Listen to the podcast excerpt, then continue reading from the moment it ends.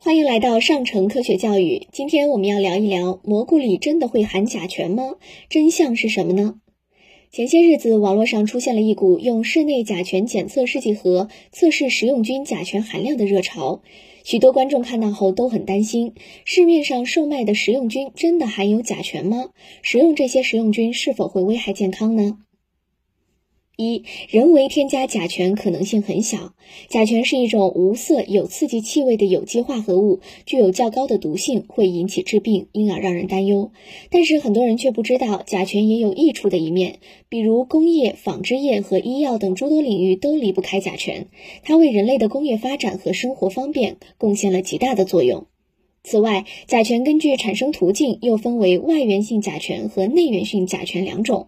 外源性甲醛是指人为不当使用或违规手段对商品添加的甲醛，这是造成市售商品甲醛超标的问题的最主要的原因。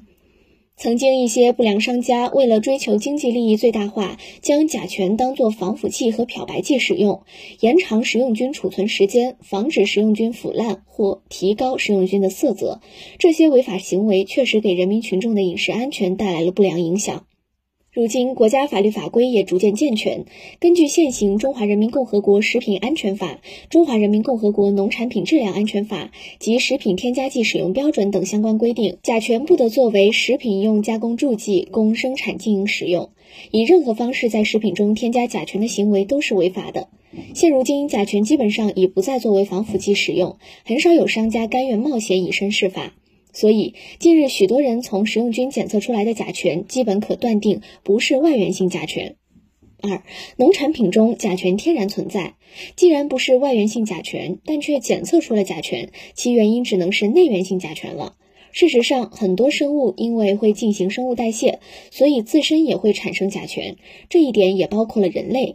因此，人们检测出食用菌含有微量甲醛也是正常的。既然内源性的甲醛是生物代谢过程中产生的，天然存在于许多食物中。正常情况下，食用菌经过事前冲洗和高温长时间烹煮，已经基本上被化解消失。即使有微量的残留，机体内有完整的代谢机制，一般可通过酶促反应将微量的甲醛降解转化为 CO2、甲酸和水，也就不会对人体产生毒害作用，可以放心食用。三、怎样更好的去除甲醛呢？一是要在烹煮前加强清洗。甲醛是一种极易溶于水的化合物，食用菌购买回来后，先用流水清洗，将其表面的杂菌和化学农药去除干净，然后将食用菌放入水中浸泡十分钟。经过浸泡清洗的食用菌能够显著减低甲醛的含量。二、食用菌需烹煮熟透。甲醛遇热容易被化解，而烹煮产生的热力有助于去除甲醛。据研究发现，甲醛形成的有关酶失活就可抑制甲醛的形成，但要使该酶失活，至少要温度达到九十度，持续加热五分钟。而且含甲醛的食用菌在烹饪的过程中，几乎所有甲醛都会被蒸发，因此享用食用菌时烹煮熟透就不会有问题。更多科学知识尽在科普中国，欢迎下载科普中国 APP，获取更多有趣有料的科学知识。